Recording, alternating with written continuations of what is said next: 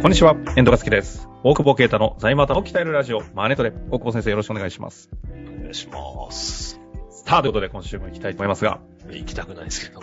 何で？すか痛いんです。ええぎっくりやっちゃいましたからね。ぎっくり腰が。びっくりおじさん、ついにぎっ。くりおじさんじゃねえよ、マジで。初だよ、ほんと。初ですか？初。意外、あ、でも意外と体強いですもんね。いや、強いでもな、やっぱか、いや、硬いからダメなのかね。この間ズ、ズームでしか会ったことない人に、硬そうですもんねって言われたもんね。なんでわかんない人すごい失礼な人ですね。いや、めっちゃ笑顔で言われたから、そうっすかどの辺が、なんなんとなくって言われて、根拠ないんかいと思ったけど。すごくわかりますけども。いやあでも海外もうん多かったし、移動くてやっちゃいましたか。そう、最後、革靴だね。革靴をね、履いたんだよ。何ヶ月かぶりに。B3 日焼けしてる上に、久しぶりに靴下履いたもんな、むしろ。あー、B さんおじさんからの革靴おじさんでの流れででびっくりおじさん。山梨日帰りしてたら、かな。次の夜にピキって来て、もう、そう。で、なんとか、そう、頑張ってお客さんのとこ行ったんだけどさ、お客さんのところ、もう車で行くからさ、車、だからちょっと左足で、右が痛いんだけど、ちょっとブレーキとかアクセル左足でやってたもんね。そのぐらい痛かったらよく行ったな、俺と思うけどさ。意外にこう、痛みにこう、が、耐えて、行ったらもう痛みに強い男。そうそうそう。お客さんが、いやもうさすがにって言ってさ、旅館だったから、あの、お客さんが、すぐはい。地元のカイロプラクティックのなんか先生呼んでくれてさ、ちょっとよくされすぎじゃないですか。いやいや、本当にちょうど空いてたんだよって来てさ、で今度そのその人と今度ツーリング行くことだったんだけどさ、バイクの話がすげえ盛り上がって、で、腰、腰のなんかずれて直してもらってさ、で、休んで、帰ってきて、月次何にもやってないっていう。あ、じゃあ、え、何？もう一週間ぐらい未だに痛いって感じ？未だ痛くて、なんか戻ってきて、なんかスタッフに勧められたとところ行って、そう。マフに勧められたっていやうちの子たちみみんな、みんなさ、体悪いから、近くのちょっと大丈整夫なの骨院で行ってんだよ、なんかもう。本当に年だよ、もう。そうそう、それでス、タッフみんな通ってる。みんな行ってて多分俺社長だから営業されてんだろうな、なんか。電気当てんのさ、なんか電気当ててんだけど、一回4400円つって、で、まあそんな済んだと思ってさ、そんな済んだと思って、行ってんだけど、サブスクがあって、サブスクで1万円とかなんだって、1ヶ月。ほうほうほうで、すぐやめれるって言うから。うん。でも回数券8回だと2万5千円するんだって。そうだよ、サブスクに決まってないだどういう商売なんですかいそれや、よくわかんない。だ2週間ぐらいで治んだろうからさ。そう、だからちょっとやる。ね。ちょ、ちょっとね、あの、あピキって、なったら、うって言ったりするから、今日収録。そうですか。じゃあちょっと、はい。あの、変なツッコミはなるべくしないような、無視してもら。ねゆっくりと行きましょう。そんな大久保先生に今日はご質問来ております。来たいと思います。質問だけですね。創業30年の法人ですという方からご質問いただきました。はい。えー長年勤めていた優秀な経理担当者が退職をしました。マニュアルなども最低限はあるため、どうにかなると思っていましたが、思った以上にブラックボックス化されており、公認の経理がパンクしかけております。顧問税理士にも協力してもらいながら進めていますが、担当税理士は意外と社内経理の実情を把握していないようで、自社でどうにかしなければならないことが分かりました。そもそも中小企業の経理部門というのは、どこまでマニュアル化などが構築されているものなのでしょうか、えー当社同様に優秀な経理担当に依存している企業が多いのではないかと思い、世間の企業はどうなっているのかを知りたくご質問しました。中小企業における経理と税理士の境目について教えてください。境目研究家なんだよ。本当ですね。え？久々に出ましたね。久しぶりに。境目ね。うん。そういうことです。確かに。まあまああるよね経理の実情ってことですね。ああ、あるね。俺あは、るんですか？ある。いや、あるよね。ひでもある冷やがすのが大変だもんね。やっぱり。わかんないから。でも、その、何が大変？引き剥がすのが大変。うん。だ多分こう長年やってた人とかって、だってもうそれって退職を意味するじゃん。ああ、そうですね。引退のために整理してみたいなのってやりたくなくない？まあ、その、ななんていうの？いや、やってほしいし、本人はやりたくないですよね。本人はやりたくないからさ、だから引き継げないんだよ。物理的に。っていう問題が多分、日本中で起きてるとは思う。あ、じゃあこれはもう本当にあるある。依頼もあるし、でもやっぱ敵対的交渉だもんね。経営 担当者に対して。で、経営担当者の人がさ、まあでも辞めたいからって言ってくれればいいよ。辞めたいからそうねって、ちゃんとあれでっていう、もうでも、絶対否定しちゃダメだしね。独自のやり方でやってきてるから、プライドがあるからさ。やっぱり独自のやり方になってるもんなんですか？そのイメージはすごいあまあそれはだってるんですけど。、そう、そうでしょ。中小企業の業務フローなんか全部独自でしょ。それ、確かにえ、そうだよ。だって適当にやってんだもん、大体。そうです。別に専門家入れてやったわけじゃないし、ああ。なんかその、け、だからまあ、正解がある業務でもないわけじゃん、別に。だからその、どっかのタイミングで入った、まあ、は30年の会社だってなんかそのおばちゃんが構築したのか、おじちゃんが構築したのかわかんないけど。しかもその時に揃っていた、ないし、その、エクセルなり、紙なり、弥生なり、今だのフリーなりっていうシステムにも影響されてるから、確かに最適解にはなって、なってるわけないですよ。まあそうね。まあ最適解が必要かどうかも含めてだけど、ただ、特にこう長い場合はさ、その昔のやり方のまま来てるから、今とこう、全然違うというか、うん。うーん、っていうケースもあるし、だからフリーなんかが入ってると、割ともう業務フローから入るから、フリー、フリー推しみたいな感じになっちゃう。協賛金もらおうか。フリー、え？フリーから協賛金もらおうか。そういうこと言ってるからぎっくり腰になるんですよ。な 関係ねえだろ、ぎっくりって。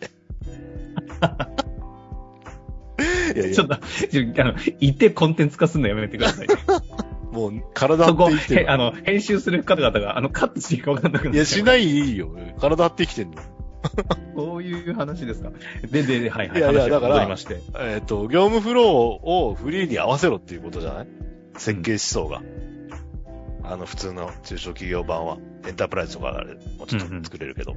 だから、そうなると、そんなに、なんていうかな、ずれることはないのかなと思うけど、昔なんていろんなシステムがこうバラバラにあったからさ、いやーそれをもうそれれ。ぞれ使ってて、で、マニュアルなんか作るわけないで一人でやってんだからね。だから、この人の質問に答えるとないよ、ほとんどそんなの。あ、あある方が優秀だよ。やっぱそういうもんですか？うん。ああないないないまあそうだよね。優秀な子だよ、そのマニュアル作るって。だからうちで来てマニュアル作るっていう子は、やっぱ上場企業とかにいた子だよね。ああ。やっぱそういうのが当たり前じゃん、みたいな。私が死んでも、あの、代わりはいるものって思ってるわけでしょ？その、なんていうか別に悪い意味じゃなくて。その前提で仕事をしてると。そうそうそう。でも自分が死んでも迷惑かけないっていう前提でね、やってるけど、やっぱ中小企業はなんか死なないと思ってるもんね、多分ね。私はいなくなったら困るんでしょって思ってるでしょ。てか、が私がいなくなったら困るんでしょっていう前提で一生懸命やってますからね。まあ一生懸命やってるから、こう、駆け引きしてくるからね。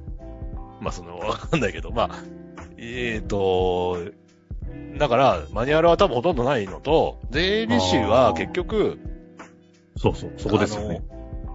うん。だからフリ、その、フリーの導入支援とかしてれば、あの、業務フロー整理してるんだよね。あ、一緒にね。その時にう業務フロー図を作ったり。そもそも税理士でぞ業務フロー図作れないんじゃない？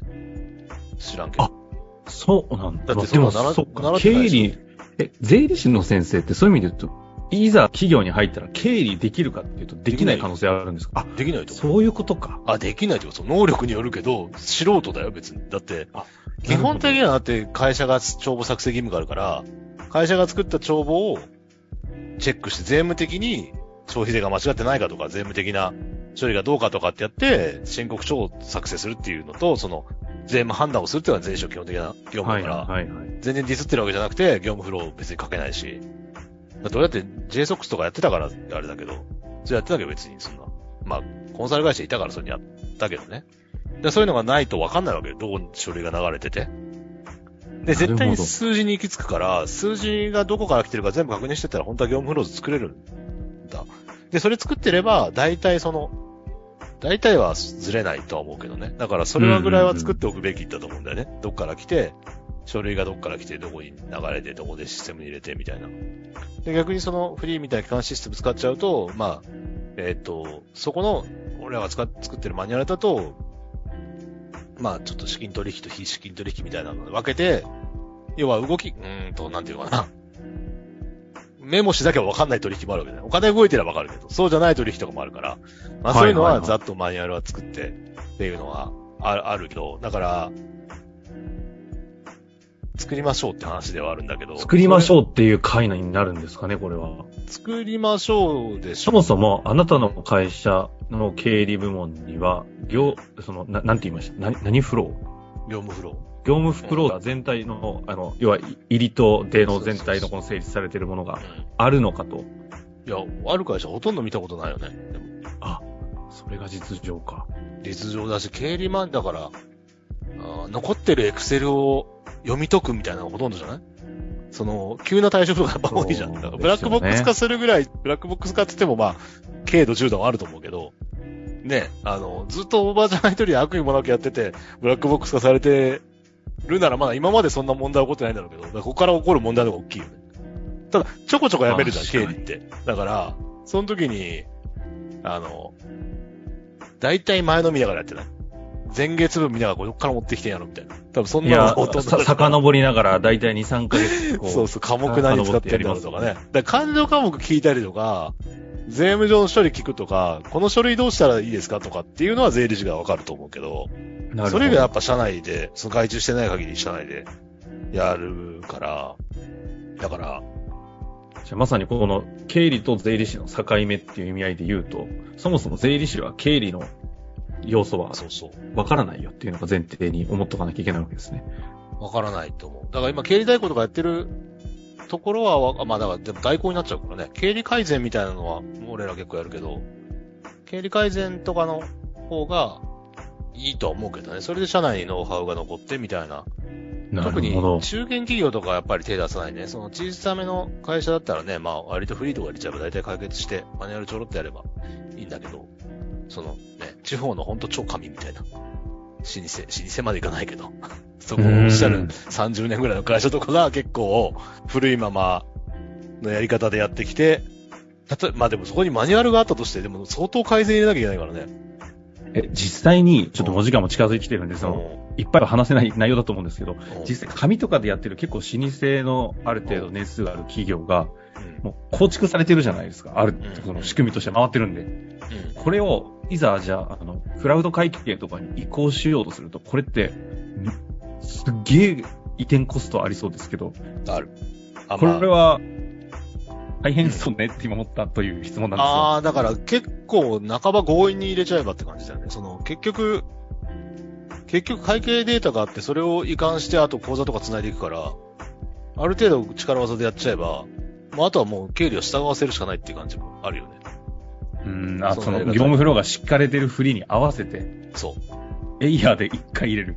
まあだからもちろん現状の業務フローの分析でどう、これに合わせるにはどうするっていうのはやるけど、ただやっぱいじったこともない、その特に、そうそういう企業だとイメージはそのね、50代、60代の経理の経理の方。お姉様がいるわけだから、そこにいきなりフリー使ってってなると相当ハレーシアップ起きるからね。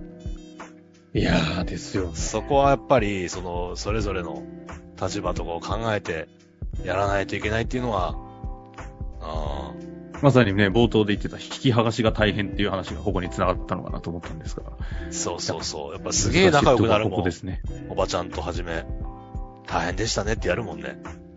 あ、スタートの時にね。昔からそうだけど、そのおばちゃんが、おばちゃんと仲良くなるからね、社長あって言ってもさ、とか言ってって、こう聞くみたいな。なんか、すげえって現場の泥臭いあれだけどさ。いやいや、それが実態です。いや、でももう、もうやりたくないな、なんか。まあ、うちのスタッフができると思うけど、なんか、20代の頃とかすげえやってたなと思って、なんか今思い出した。なるほど。うん。まあ、ということでね、基本的にはご質問からすると、ああ、そっか。ほとんどないぞと。ねな、ないから作りましょう。うんだよね。作りましょうだし、まあ、あとはもう多分完成しないと思うんだよ。どんどんいいシステムも出てくるから、今。特に。こう考えると、まず、原稿の整理からやってみよう原稿の整理と本当改善できないのかっていう意味では、そこそこの規模だったら専門家を入れるっていうことも考えた方がいいのかなとは思います。ということですね。うん。違った角度からの、今までに意外とない質問でしたが、確かにね。生々しい話で、ぜひぜひこういった質問をいただけたら嬉しいなと思いうます。ちも全然終なかったわりましょうか。え？うちも全然、今最近。あうちも全然なかった最近できた。10年経ってやっとできた。あ同じような、やっぱりそういうもんなんですね。そうそう。会計、他社はやるけど自社はやらない。そうそう自社はちょっと一番後回しだ。ということで、終わりましょう。ありがとうございました。ありがとうございます。本日の番組はいかがでしたか？番組では大久保携帯の質問を受け付けております。ウェブ検索で「税理士カラーズと入力し検索結果に出てくるオフィシャルウェブサイトにアクセス。その中のポッドキャストのバナーから質問フォームにご入力ください。またオフィシャルウェブサイトでは無料メルマガも配信中です。ぜひ遊びに来てくださいね。